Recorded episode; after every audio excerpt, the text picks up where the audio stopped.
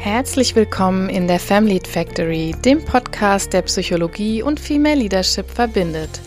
Mein Name ist Silke Rouge, ich bin Psychotherapeutin und Coach und ich möchte dir helfen, dich selbst besser zu verstehen, damit du mit einer guten Lebensqualität in Führung gehen kannst.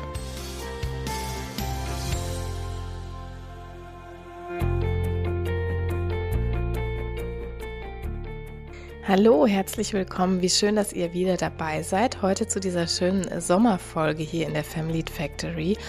Heute soll es, wie ihr vielleicht schon gelesen habt, um das weite Feld der Motivation gehen. Wir befassen uns ja hier mehr mit dem Arbeitsplatz von Menschen und deshalb würde ich das gleich zu Beginn auch ein bisschen eingrenzen. Es geht auch mir heute um die Motivation am Arbeitsplatz und da gibt es natürlich verschiedene Perspektiven, von denen man da drauf schauen kann.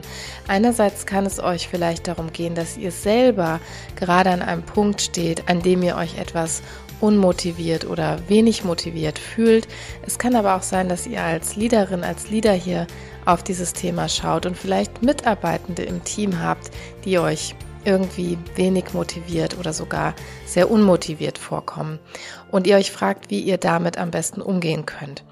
Auf all diese Perspektiven wollen wir heute ein bisschen schauen und natürlich, wie immer, aus der psychologischen Perspektive drauf gucken, denn ich denke, über Motivation wird heute sehr viel geschrieben und auch sehr viel erzählt. Ich bekomme das ja in den ganzen Communities und Netzwerken auch überall so mit.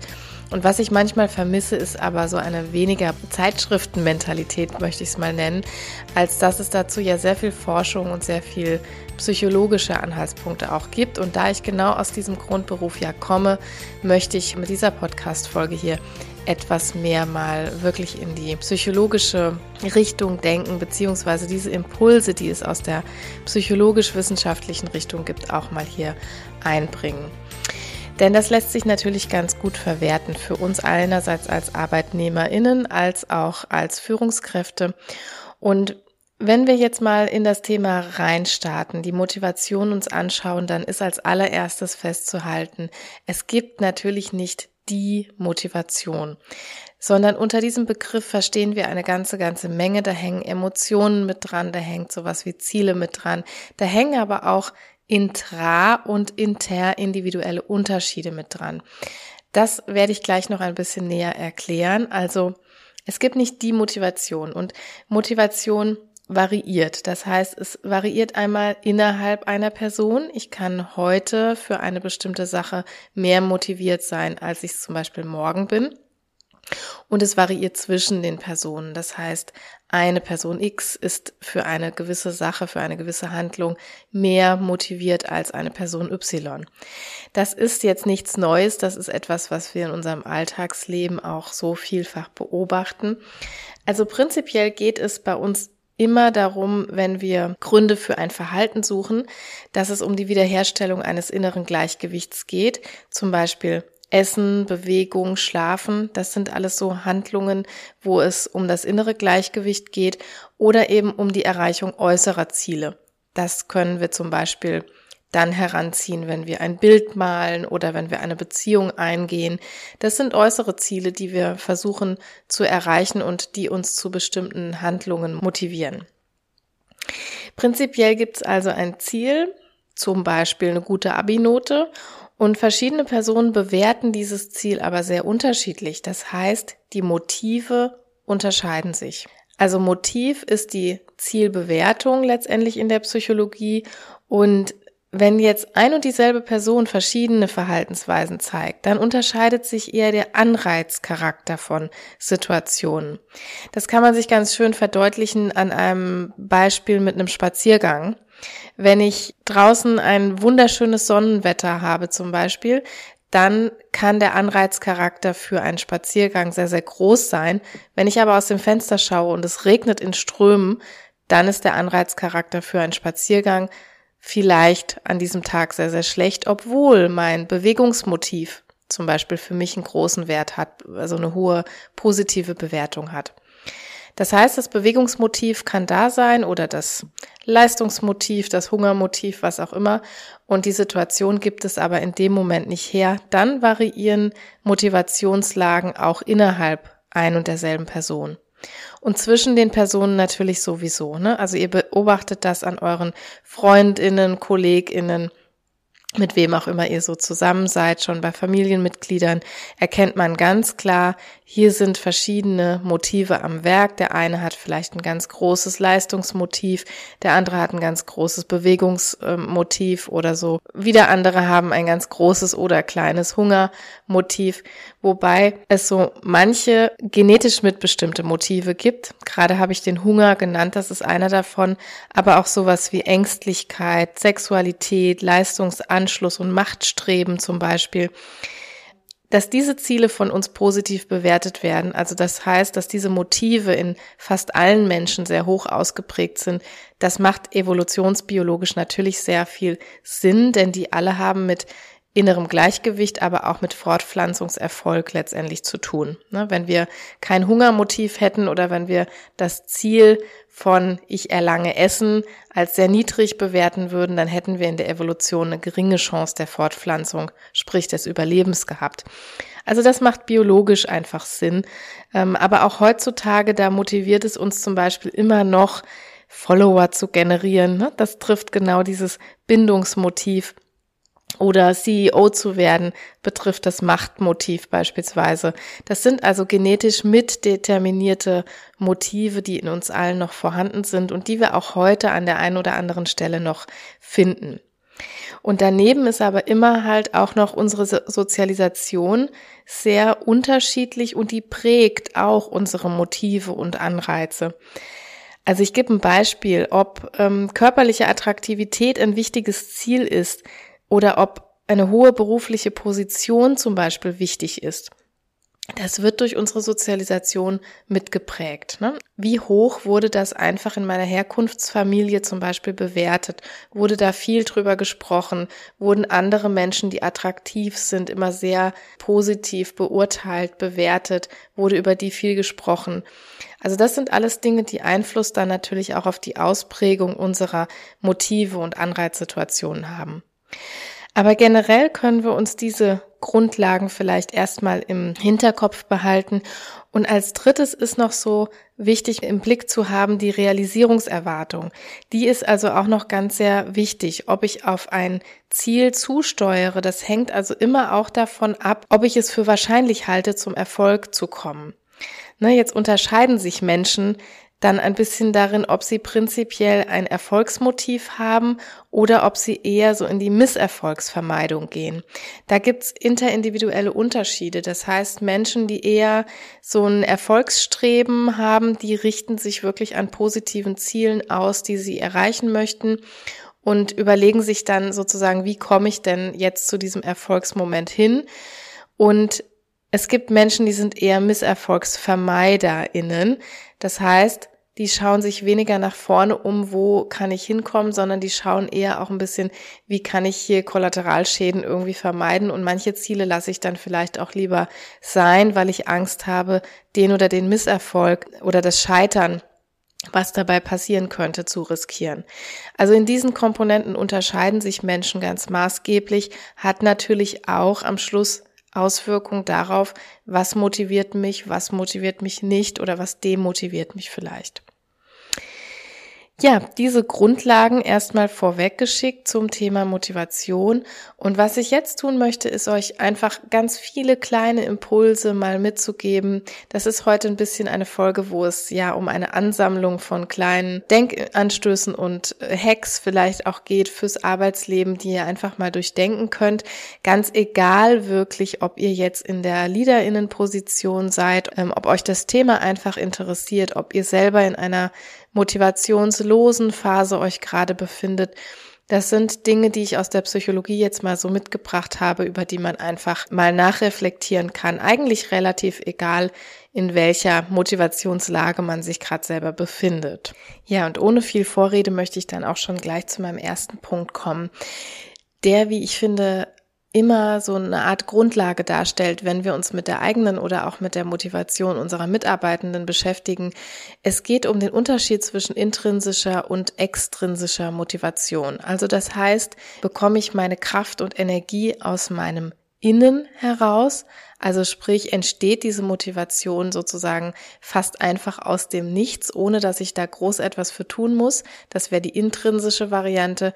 Oder aber motivieren mich irgendwelche externen Anreize. Das wäre die extrinsische Motivation.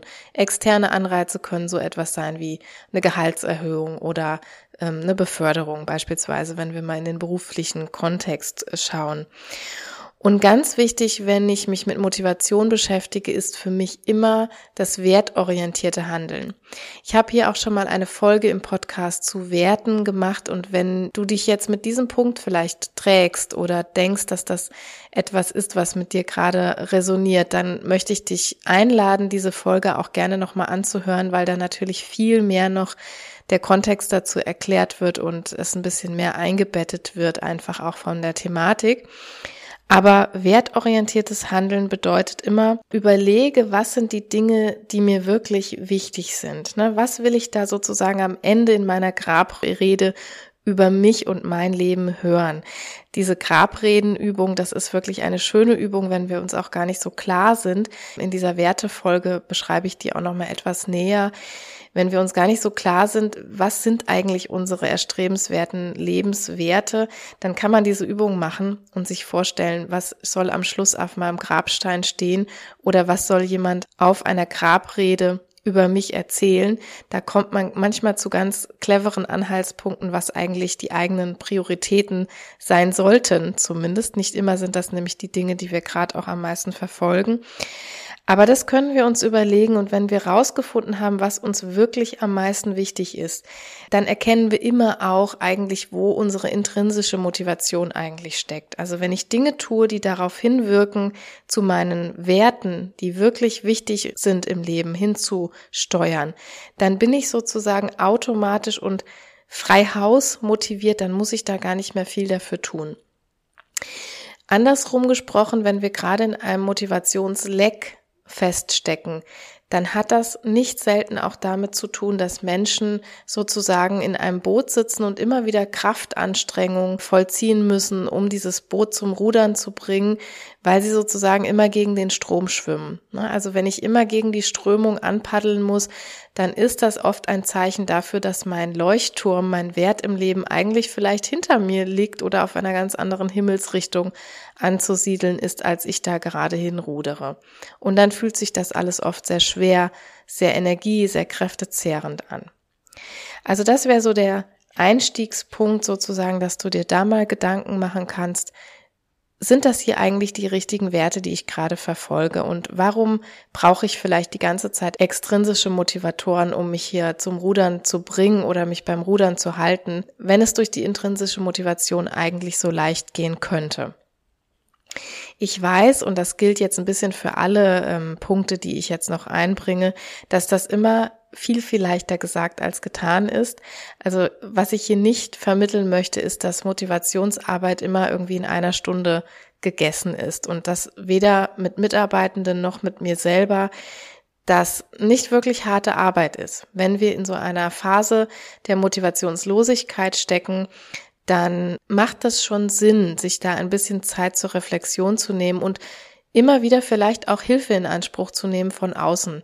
Ne, denn es gibt sogar so äh, philosophische Richtungen, die sagen, wir können gar nicht von extern über unser eigenes Gehirn, über unsere eigene Verarbeitung oder über unsere eigenen Emotionen reflektieren, weil unser Gehirn, was gerade reflektiert, gehört ja sozusagen zu uns. Also da gibt es spannende philosophische Richtungen will aber einfach meinen, manchmal kann es einfacher sein, mit externen Leuten sich daran zu setzen und diese Sache zu reflektieren.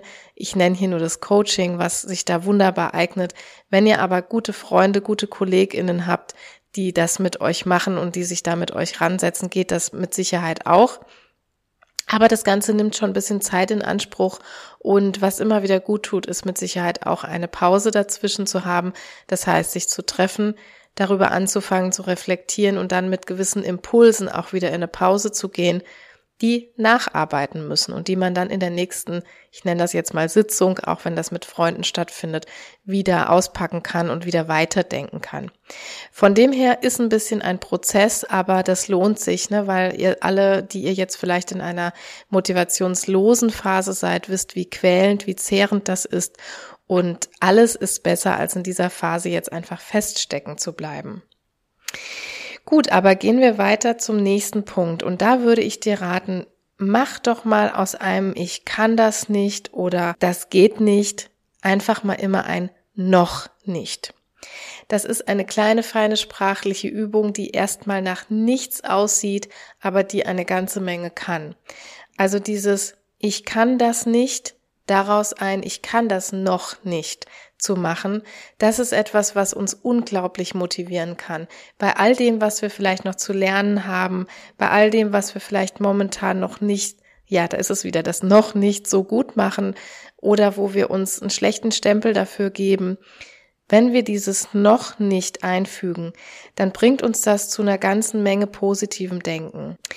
Ich kann da am Rande auch einen Buchtipp gerade mal abgeben, äh, auch wenn der jetzt gar nicht so vorgesehen war, aber das fällt mir gerade dazu ein. Ein ganz tolles Buch dazu hat Daniel Coyle geschrieben. Ich glaube, auf Englisch nennt es sich The Talent Code. Es gibt es aber auch im Deutschen. Ich muss gerade überlegen. Da heißt es, glaube ich, Erfolg braucht kein Talent. Ich möchte jetzt nichts Falsches sagen, ich verlinke es euch aber auf jeden Fall nochmal. Da geht es auch genau darum, ne, dass man Dinge, in denen man vielleicht nicht so erfolgreich ist, nicht immer mit Talentlosigkeit verwechselt, sondern dass man Motivation daraus ziehen kann, zu wissen, ich kann es eben noch nicht, ich kann es aber lernen. Viele Dinge, so sagt Daniel Coyle vor allem auch in diesem tollen Werk, das er geschrieben hat, sind erlernbar und er führt dafür tolle Beispiele an. Das aber hier nur am Rande. Also es geht wirklich um das positive Denken und um das auch nochmal sprachlich für sich zu untermauern, ist es eine ganz tolle Übung, wenn ihr dieses das geht nicht oder ich kann das nicht oder ich mach das nicht ein noch einfügt. Ihr könnt das einfach mal probieren. Das ist so ein kleiner Hack am Rande.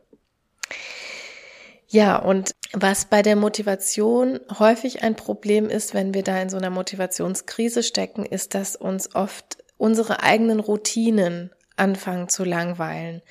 Ne, was äh, wir so täglich tun, ob wir ins Büro kommen und jeden Morgen erstmal unsere E-Mails aufklappen, ob wir ja uns jeden Tag denselben Kaffee machen, ob wir jeden Tag ins selbe Wohnzimmer gehen und unser Handy aufladen, was auch immer für Routinen wir da haben, die können uns nach einer Zeit ganz furchtbar langweilen.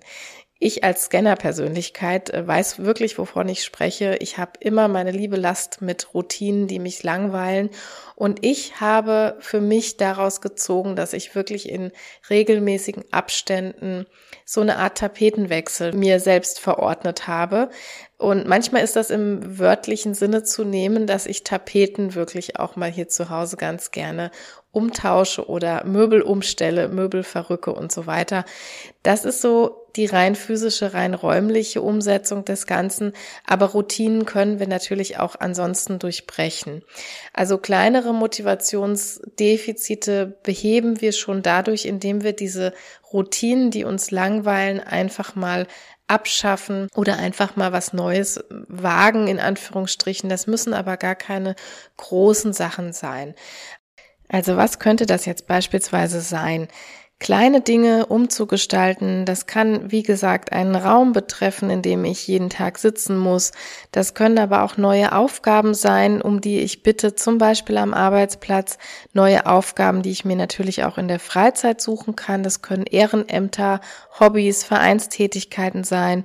Das kann sowas wie ein Haustier sein, was ich vorher nicht hatte, was mir auch in dem Fall dann neue Aufgaben beschert, aber einfach auch meine Tagesroutine anders setzt.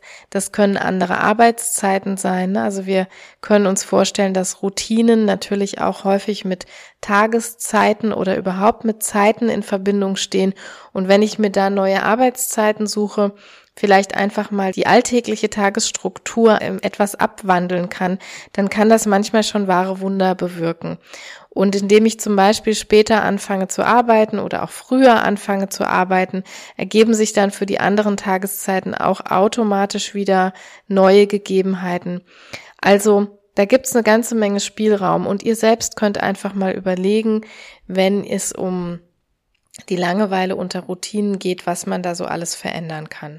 Was man als nächstes tun kann, ist tatsächlich mal seine Anreize zu überdenken. Wenn Geld und Dienstwagen mich zum Beispiel nicht mehr pushen, dann ist das relativ normal. Ne? Denn wenn wir mal überlegen, was Anreize wirklich sind, dann sollten die ja etwas sein, was wir wirklich wertvoll finden. Also der Anreizcharakter einer Situation, der steigt immer dann an, wenn wir eine Aussicht auf Belohnung haben, sozusagen, wenn wir auch eine Aussicht haben, hier eine Erfolgserwartung zu generieren. Und wir können uns in diesem Zuge mal überlegen, in welchen Tätigkeiten gehen wir eigentlich richtig auf. Ja, also was sind so Dinge, wofür uns eigentlich gar niemand von außen Anreiz geben muss oder wofür uns gar niemand von extern motivieren muss? Ihr erinnert euch am Anfang der Unterschied extrinsische, intrinsische Motivation. Also wenn mich ursprüngliche Anreize einfach nicht mehr motivieren können, dann sind die, und ich habe ja eben schon gesagt, das ist sehr normal, im Prinzip zum Hygienefaktor geworden. Dass all das, was immer so genutzt wird, auch um von externen Leute anzuziehen, und das ist eben häufig das Geld, das ist häufig der Dienstwagen, das sind häufig irgendwelche Inhouse-Fortbildungsmöglichkeiten, das sind häufig irgendwelche, ja, kollegialen Systeme oder was auch immer im Unternehmen installiert ist, damit kann ich oft natürlich, äh, das kann ich schön in irgendwelche Profile reinschreiben oder in irgendwelche Werbeanzeigen, aber das ist schlussendlich nicht das, was Mitarbeitende über lange Zeit bei der Stange hält. Und das werdet ihr bei euch selber genauso merken, wenn ihr gerade diejenigen seid, die im Motivationsloch feststecken, dass vielleicht diese Anreize einfach ihren Anreizcharakter verloren haben. Und dann muss ich wieder schauen, was kann für mich zu einem ehrlichen Anreiz werden? Was sind eben genau die Tätigkeiten, die mich intrinsisch motivieren oder was sind die Zielzustände, die mich wirklich motivieren können? Also sprich dieser vierte Punkt, Anreize überdenken. Was ich als nächstes tun kann, ist mir meine Ziele nochmal genau anzuschauen. Also ich habe hier auch schon mal eine Folge zu Visionen gemacht, auch zu beruflichen Visionen. Und wenn ihr mögt, dürft ihr im Anschluss gerne da noch mal reinhören. Da wird ganz ausführlich darauf eingegangen, wie bilde ich mir eigentlich eine motivierende Vision? Wie geht das eigentlich so mit der Visionsbildung und warum ist die so wichtig? Eine Vision kann eben dazu führen, dass wir uns richtig emotional und auch richtig in Bildern imaginieren können, wie unser Zielzustand mal aussehen soll. In einer Vision muss das gar nicht realistisch sein, sondern das darf ein ganz großer Traum sein. Aber häufig werden wir demotiviert irgendwann, weil wir so merken, dieses große Ziel, ja, das ist einfach vor meinem geistigen Auge viel zu groß. Und was die Psychologie natürlich ganz eindeutig so in den Studien immer wieder hervorgebracht hat, ist, dass es viel motivierender ist, sich kleine Ziele und kleine Aufgabenpakete zu setzen, die man realistisch auch erreichen kann. Dazu muss man aber natürlich erstmal wissen, was eigentlich angestrebt wird. Hier ist wichtig, nur du kannst das wissen. Ne? Also oft sind wir motivationslos, weil wir gewissermaßen anderer Leute Ziele verfolgen. Und es hilft auch nicht viel, wenn das Ziel meiner Mutter ist, dass ich XY werden soll, dann kann ich mir das in noch so viele kleine smarte Ziele übersetzen. Auch dann werde ich nicht motiviert sein. Ne? So wie ich das bei der Visionsfolge auch schon gesagt habe, unsere Vision, die kann niemand anders für uns ausarbeiten. Und so ist es mit den Zielen und mit den Teilzielen und mit den Aufgabenpaketen eben genauso. Wir müssen uns überlegen, wo wollen wir genau hin und dann können wir dieses riesengroße Ziel in kleine Aufgaben zerteilen, in kleine Teilschritte zerlegen und das Ganze ist aber, da ist häufig der Denkfehler bei den Menschen, dass sie sagen, ja, das und das ist doch ein kleines Ziel und das ist doch realistisch und das ist doch messbar und das müsste ich doch eigentlich erreichen können. Sie fühlen sich aber trotzdem einfach nur wie in der Tretmühle, wie im Hamsterrad oder kriegen das nicht hin. Und wenn man dem näher auf den Grund geht, dann sieht man wirklich häufig, dass es gar nicht so sehr an dieser Kleinschrittigkeit der Ziele liegt, sondern dass es daran liegt, dass es eben anderer Leute Ziele sind und nicht meine eigenen. Da kann man noch mal genauer hinschauen. Dann mein Lieblingspunkt eigentlich die Nummer sechs. Teilerfolge feiern. Ne? Und das würde ich wirklich hinausschreien in diese Welt, im Kleinen wie im Großen. Bei Mitarbeitenden, die ich vielleicht als Leaderin führe, bedeutet das wirklich Erfolge auch zu würdigen. Wenn ich einen Erfolg im Team habe oder jemand, ein Mitarbeiter, eine Mitarbeiterin etwas Tolles gemacht oder vollbracht hat, dann das wirklich auch zu benennen, denjenigen oder diejenige auch zu benennen und gegebenenfalls dann auch zu feiern, in welcher Form auch immer. Ne? Das muss nicht immer die große 500 Personen Betriebsfeier sein, die dann ausgerufen wird. Aber ihr selber wisst am besten, was da angemessen ist und was ihr bei euch in den Teams machen könnt. Und feiern bedeutet für mich wirklich nicht immer die Party, sondern bedeutet einfach auch ähm, eine Mini-Kleinigkeit, dass bei einer Präsentation zum Beispiel der richtige Name da unten drauf steht. Das bedeutet, andere zu fördern und Erfolge zu feiern und in einer Abschluss Abschlussrede zum Beispiel jemanden nochmal zu würdigen und zu erwähnen, zu sagen, Mitarbeiterin XY hat diese Präsentation erstellt oder hat dieses Buffet hier zusammengestellt oder um was es auch immer geht, wenn da auch nur kleinste Erfolge sind, die immer wieder zu markieren, zu benennen, zu würdigen und die Personen, die dazugehören, auch zu benennen natürlich auch für mich selbst, ja. Also wenn ich etwas geschafft habe, vollbracht habe, stolz darauf zu sein, das mir selber auch anzuerkennen, zu würdigen. Das kann man in verschiedenster Art und Weise tun. Habe auch in anderen Folgen schon mal darüber gesprochen. Man kann das in äh, Tagebüchern zum Beispiel machen. Es gibt äh, Patientinnen und Patienten von mir, die ganz toll sowas auch angefangen haben, eine Art Erfolgstagebuch zu führen äh, im Rahmen einer depressiven Erkrankung zum Beispiel, wo das schnell im Denken mal verloren geht, die sich das dann notiert haben, ne? die abends überlegt haben, was ist heute gut gelaufen, was geht heute auf mein Konto, was habe ich gut hinbekommen, was habe ich geschafft, welche Überwindung habe ich geschafft und so weiter, das alles einzutragen. Es gibt dementsprechende Apps. Ich kann das auch einfach über eine Strichliste machen. Die Form ist hier eigentlich weniger wichtig. Da könnt ihr schauen, wofür ihr affin seid. Wichtig ist, dass man es tut, sowohl eben bei sich selbst als auch bei Mitarbeitenden, die man zu führen hat. Ich plädiere hier immer dafür, dass wir uns das anzukreiden haben im positiven Sinne. All das, was auf das angestrebte Wertekonto einzahlt. Ne? Wenn ich mich da nochmal erinnere an meine Werte und Ziele, die ich im Leben habe und alle Tätigkeiten, alle Handlungen, die auf dieses Konto einzahlen, die darf ich würdigen und die darf ich auch feiern. Ich komme zu meinem nächsten Punkt und zwar bedeutet dieser Punkt mal auf die Zugehörigkeit zu schauen. Zugehörigkeit ist ein ganz, ganz riesengroßes Motiv von Menschen und das wird so in der Motivation häufig ein bisschen übersehen. Na, also wir sind einfach nicht besonders motiviert, wenn wir uns der Gruppe, die da profitiert von unseren Handlungen, und das ist besonders im Unternehmenskontext eben wichtig, wenn wir uns dieser Gruppe gar nicht besonders zugehörig fühlen.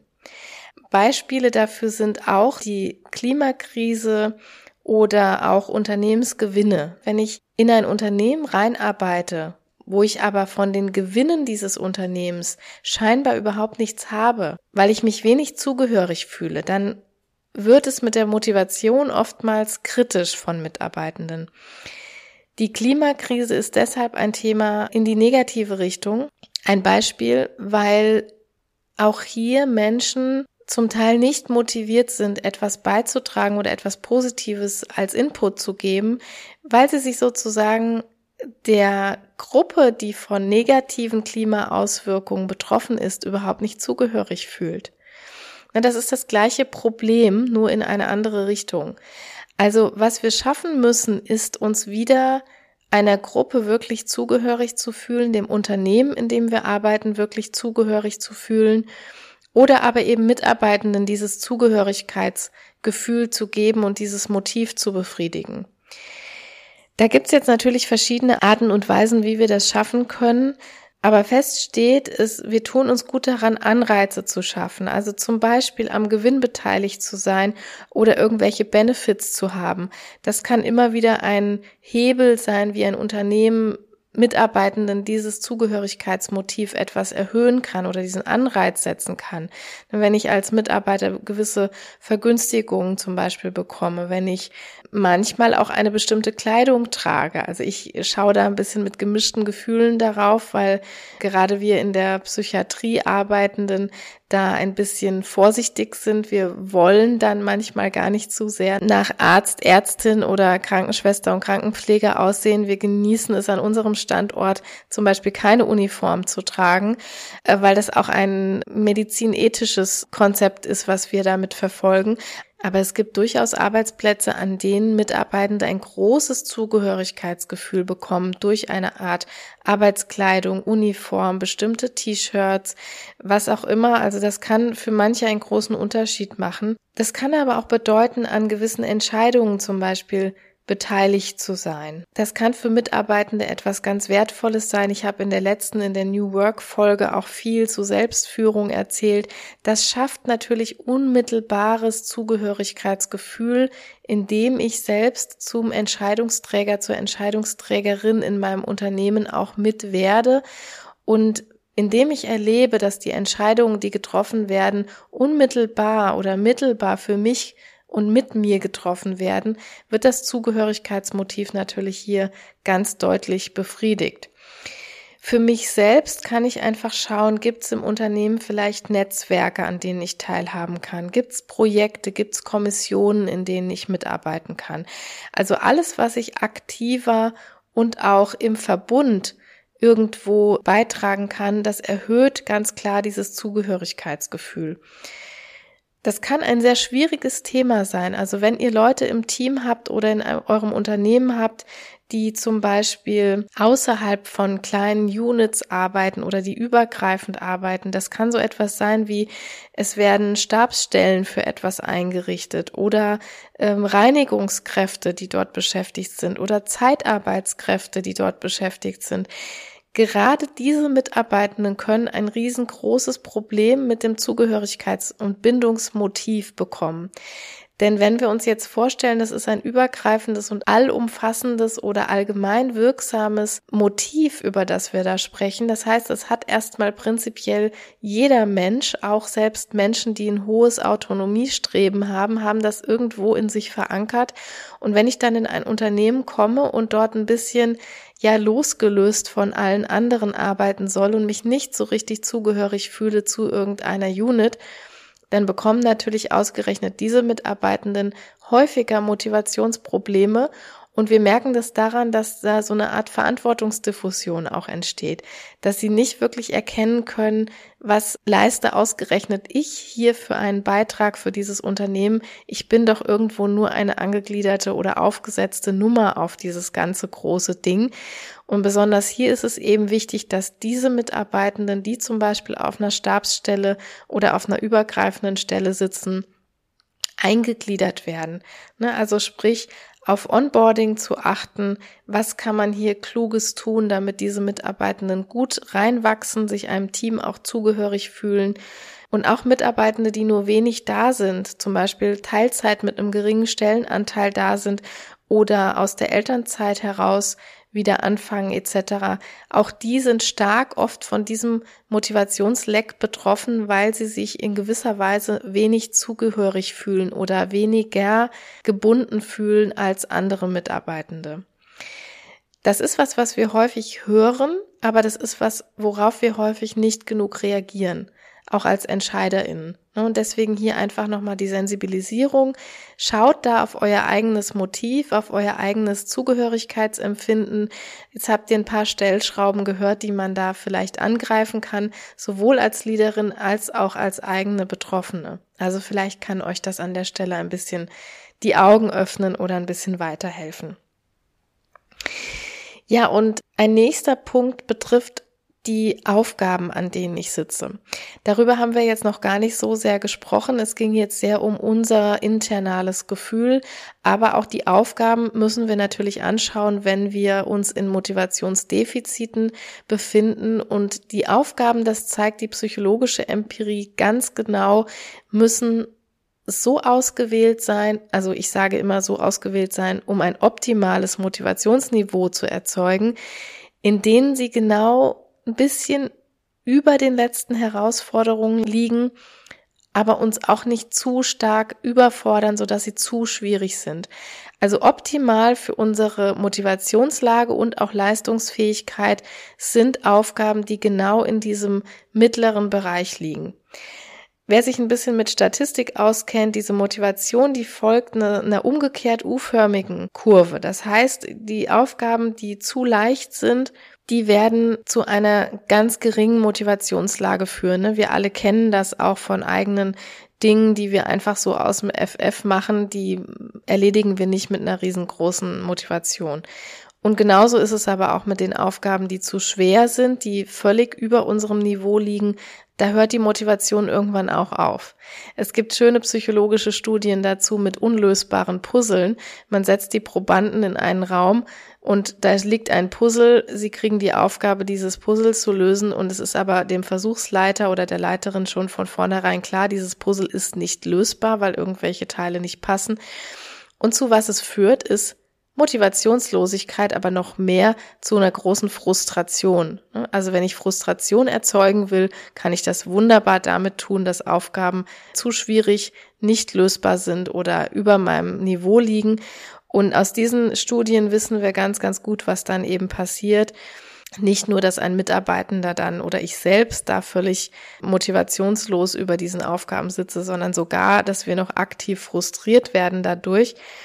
Und deshalb sollten wir schauen, dass wir immer das richtige Niveau an Aufgaben erwischen.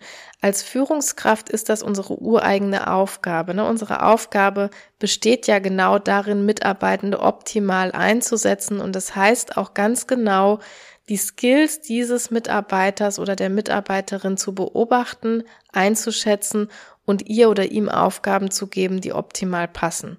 Dazu muss ich natürlich sehr oft im Gespräch sein, dazu muss ich Feedbacks bekommen und dann eventuell nochmal nachjustieren und darauf reagieren. Das kann ich nur, wenn ich gut im Gespräch bin. Für uns selbst können wir aber auch schauen, und da ist es häufig ein bisschen schwieriger tatsächlich, wenn wir das nicht in regelmäßigen Abständen tun. Ich spreche hier wirklich auch aus eigener Erfahrung. Ich hatte eine Phase, wo es mir ganz, ganz schlecht ging in meinem Beruf vor einigen Jahren und da musste ich für mich irgendwann schmerzlich feststellen, dass die Aufgaben hier einfach ein für mich überhaupt nicht mehr passendes Niveau hatten. Aber das war ein Weg. Also das war nicht von heute auf morgen so, dass ich das erkannt habe und dann nachjustieren konnte, sondern ich musste wirklich mit Abstand und viel Reflexion da drauf schauen und habe dann erst bemerkt, woran mein Motivationsleck eigentlich liegt sozusagen, also wo es eigentlich hapert. Da möchte ich euch einladen, einfach da nochmal genau hinzuschauen, wenn es euch motivationsmäßig gerade sehr, sehr schlecht geht. Vielleicht liegt das an dem Niveau der Aufgabe und vielleicht kann man hier auch Dinge justieren oder vielleicht gibt es da Stellschrauben.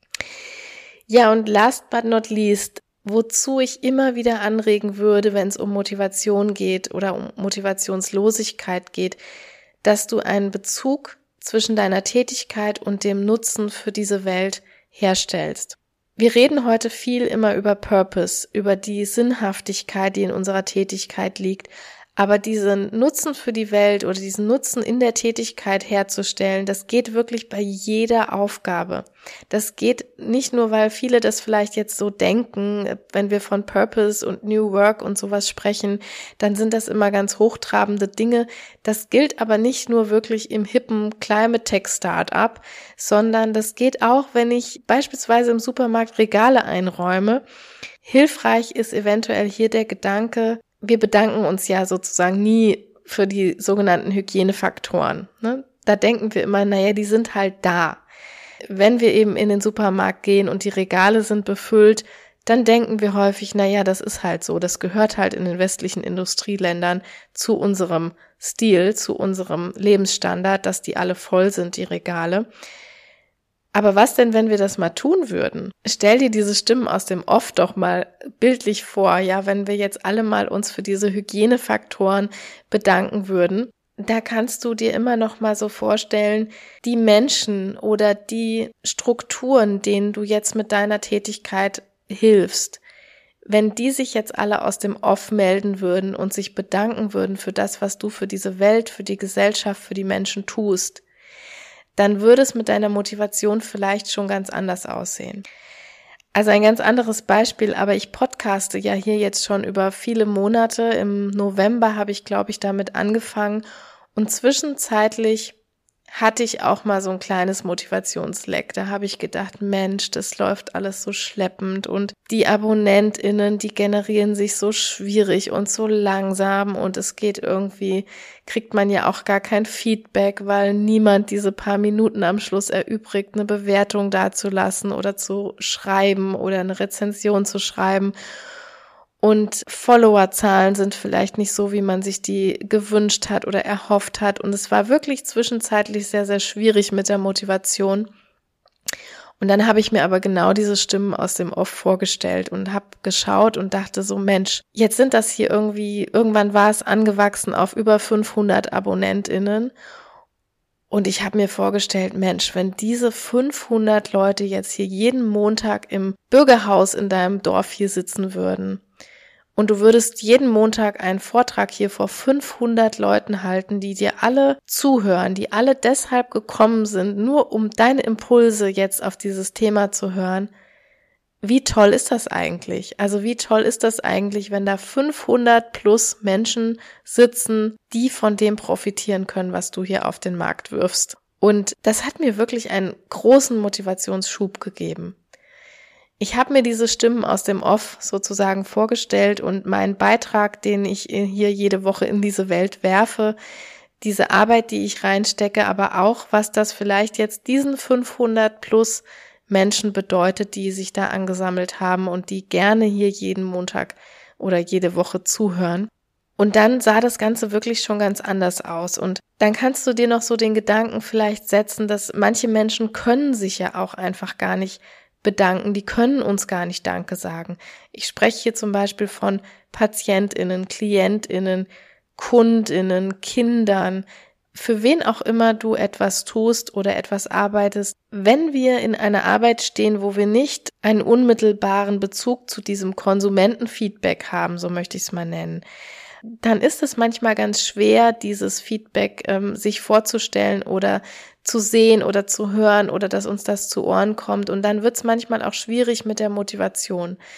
Aber ich habe mir das wirklich angewöhnt, inzwischen all die Beiträge, die ich leiste, immer wieder da einen Bezug herzustellen zu dem, was ich eben für die Gesellschaft, was ich für die Klientin, was ich für die Patientin und so weiter damit tue.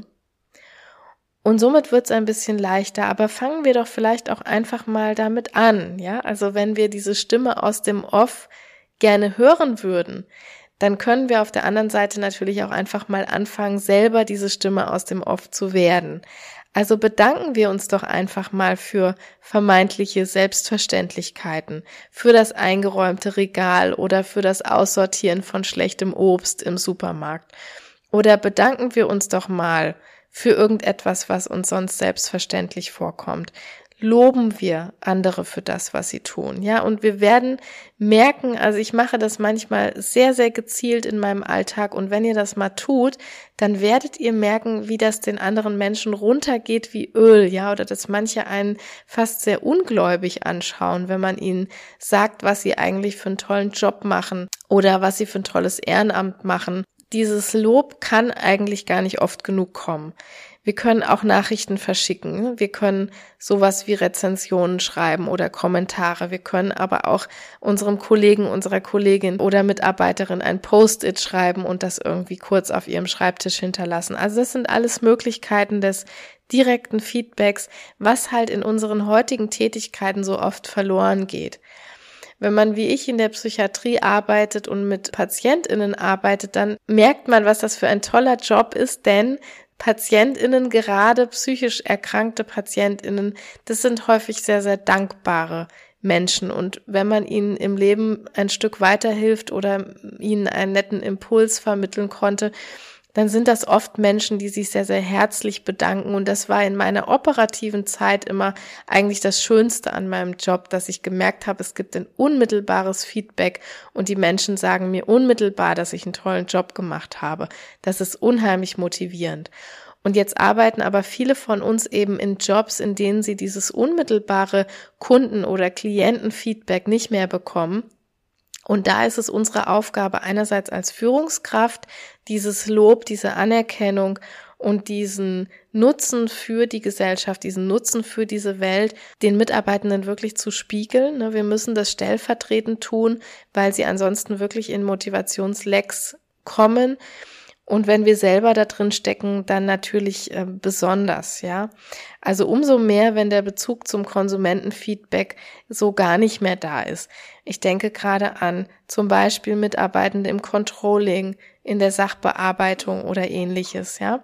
Das sind ja besonders Mitarbeitende, die ganz wenig ein unmittelbares Feedback darüber bekommen, über das, was sie täglich beisteuern. Also wer geht schon zum Controller, zur Controllerin und sagt ihr oder ihm zum Beispiel mal, äh, ja, wunderbar, wie du die Zahlen kontrolliert hast und dass unsere ganze Buchhaltung deshalb stimmt. Ne, das passiert im Alltag nicht wenn wir SachbearbeiterInnen haben, auch da wird es in den seltensten Fällen vorkommen, dass ein, ein Kunde oder ein Antragsteller, eine Antragstellerin, um die es da vielleicht gerade geht, kommt und sagt, wie toll und sauber und ordentlich und lückenlos und fehlerfrei sie diesen Antrag bearbeitet haben. Das müssen wir in dem Fall als Führungskräfte auf dem Schirm haben und das kann ein ganz zentrales Moment der Mitarbeitermotivation sein, wenn wir diese Dinge natürlich auch wahrnehmen, beachten, markieren, spiegeln. Ja, also das gehört eindeutig dazu, nicht nur immer eine Fehlerkultur aufzubauen, zu sagen, es macht nichts, wenn ihr Fehler macht oder wenn äh, da was schiefgelaufen ist, gehen wir einigermaßen positiv damit um. Das ist die eine Seite der Medaille, aber die andere ist auch auf jeden Fall ein Lob obendrauf zu geben. Es reicht eben nicht nur nicht zu schimpfen, sondern ein Lob muss obendrauf und es muss positiv markiert werden, weil dieses Konsumentinnen-Feedback in Anführungsstrichen eben nicht unmittelbar da ist in Berufen aus einer Wissensökonomie. Also das hier nochmal als Impuls Nummer 10 zum Schluss, einen Bezug für den Nutzen für die Welt deiner Tätigkeit herzustellen. Ja, das Fazit dieser heutigen Folge, um das mal abzuschließen, ist, dass unmotiviert zu sein über eine Phase auf jeden Fall kein Makel ist, auch wenn uns das manchmal so vorkommt und es ist auch meist kein Dauerzustand. Wir entwickeln uns weiter und das ist ja auch sehr gesund und das ist auch erstmal kein Grund zur Sorge. Ne, wenn wir irgendwann motivationslos werden, dann ist das Hauptproblem oft, dass wir so tun, als hieße einmal motiviert zu sein, gleich immer motiviert zu sein. Das hieße aber auch, sich nicht weiterzuentwickeln. Ne, wenn sich Dinge im Innen oder im Außen verändert, dann kann es immer sein, dass sich auch die Anreize verändern. Also das heißt, wie ich ein Ziel bewerte. Es kann irgendwann mal so gewesen sein, dass ich das Gehalt und den Dienstwagen ganz, ganz hoch bewertet habe, dass das ein hoher Anreiz war, dass das aber vielleicht jetzt kein hoher Anreiz mehr ist. Und das heißt nicht mehr und nicht weniger, als dass ich mich im Inneren weiterentwickelt habe dass die Aufgaben Schwierigkeiten sich verändern. Ne? Bei Kindern, da ist das eigentlich Routine. Wenn ihr selbst Kinder habt beispielsweise oder nicht einen Neffen und das beobachtet, dann ist es uns völlig normal, dass eine Aufgabe, zum Beispiel ein Puzzle, was die Kinder vor drei Jahren gemacht haben, mit einem Stand von vier Jahren interessant fanden, dass das aber ein halbes Jahr später überhaupt nicht mehr interessant ist. Ein und dasselbe Puzzle weil diese Kinder sich geistig fortentwickelt haben. Und das, was bei Kindern normal erscheint, erscheint uns bei Erwachsenen aber auf einmal gar nicht mehr normal, was nicht so ganz verständlich ist. Denn auch wir Erwachsenen entwickeln uns ja weiter, sowohl geistig als auch körperlich. Und deswegen sollten wir so immer mit beachten, dass sich Aufgaben, Schwierigkeiten für uns auch verändern und verändern dürfen. Das heißt, wir müssen es irgendwann nur wahrnehmen und vielleicht dann eine Aufgabenschwierigkeit auch wieder anpassen. Das Gefühl von Zugehörigkeit kann betroffen sein oder eben ganze Motive können sich ändern. Zum Beispiel das Hungermotiv, das Neugiermotiv, das Leistungsmotiv und so weiter. Diese ganzen Motive sind im Leben nicht immer konstant. Sie können sich verändern. Und allein das mit in die Rechnung zu nehmen, allein das unten bei der Bilanz irgendwie mit zu beachten, ist, glaube ich, schon ein großer Fortschritt. Und auch der Blick auf den eigenen Beitrag kann sich natürlich verändern und somit auch eine Motivationslage. Häufig wird es also so sein, dass die Sache nicht unlösbar ist, aber man muss sich wirklich auf so eine kleine Analyse einlassen. Zum Teil bedeutet das aber, dass man wirklich auch selbst dann aktiv eine Konsequenz einläuten muss. Und deshalb verharren Menschen auch tatsächlich oft in schlechten Motivationslagen, denn zu erkennen, dass sich zum Beispiel mein Beitrag oder der Anreizcharakter oder andere Faktoren, die Zugehörigkeit und alles, was ich so genannt habe, verändert haben, bedeutet dann eben häufig auch schmerzlich, dass ich mich von Dingen verabschieden muss. Es bedeutet in letzter Konsequenz vielleicht sogar, dass ich ein Unternehmen oder eine Abteilung verlassen müsste, um wieder motivierter zu sein oder dass ich eine Aufgabe abgeben müsste oder ähnliche Dinge, und das ist Menschen häufig so unlieb, das ist so mit Angst besetzt häufig auch, dass Menschen lieber in diesen schlechten Motivationslagen verharren. Und dann passiert etwas, dass Menschen dann häufig ja erstmal so einen makabren Humor bekommen, häufig sarkastisch werden, aber schlussendlich auch häufig zynisch reagieren, zynisch werden und wenn sich solche Lagen ergeben, dann lohnt es sich wirklich, also wenn mich das selber betrifft und ich so zynisch geworden bin, zu schauen, ob ich da noch irgendwie ehrlich zu mir selber bin oder ob ich da einfach Angst vor der eigenen Courage habe, vielleicht an dieser Motivationslage auch selbst was ändern zu wollen. Wenn ich das an anderen beobachte, an Mitarbeitenden, an Kolleginnen, an Freunden, dann lohnt es sich vielleicht manchmal diejenigen auch darauf anzusprechen und zu überlegen, vielleicht auch gemeinsam zu überlegen, an welcher dieser Motivationsschrauben kann man denn hier am ehesten drehen. Und ja, manchmal braucht das eben auch ein bisschen Zeit. Ist das ein Prozess, zu sich selbst ehrlich zu sein, sich über Motive, Anreize, Emotionen, intrinsische Motivation und sowas klar zu werden und über eigene Werte, die da vielleicht auch gerade nicht so richtig angesteuert werden, bewusst zu werden. So, ich hoffe, dass dir die heutigen Impulse ein bisschen in dem Feld der Motivation weiterhelfen konnten, wenn du selber an so einem Punkt gerade stehst oder Mitarbeitende vielleicht auch im Team hast, die du gerade im Kopf hast bei den ganzen Punkten, dann hoffe ich sehr, dass du profitieren konntest. Wenn du jemanden kennst, der oder die von dieser Folge profitieren kann, dann freue ich mich natürlich sehr, wenn du den Podcast einfach auch in deinem Netzwerk bekannt machst, wenn du ihn teilst, wenn du über ihn berichtest oder ihn vor allem auch bewertest und rezensierst. Ja, wir hatten gerade das Thema des Feedbacks und des Lobes. Natürlich auch, wenn du Kritik hast, darfst du die gerne äußern über die Kanäle LinkedIn, Instagram. Meine Kontaktdaten findest du in den Show Notes auch nochmal notiert. Und lass mich gerne wissen, wenn du auch Feedback hast oder Themenwünsche, Vorschläge, Fragen über den Podcast hinaus. Du kannst dich gerne mit mir verbinden mehr über meine sonstige Arbeit erfahren, das geht über meine Homepage www.family-factory.com. Da findest du auch noch mal im Übrigen einen Kontakt-Button, den du benutzen darfst. Ich freue mich sehr, wenn du am nächsten Montag hier wieder anwesend bist oder wenn du vielleicht sogar jetzt über diesen Podcast hinaus mit mir in Kontakt trittst, Abonnentin dieses Podcasts wirst und somit regelmäßig hier in der Family Factory mit uns zusammen diese Inhalte genießt und auch steuerst. Bis nächste Woche. Tschüss!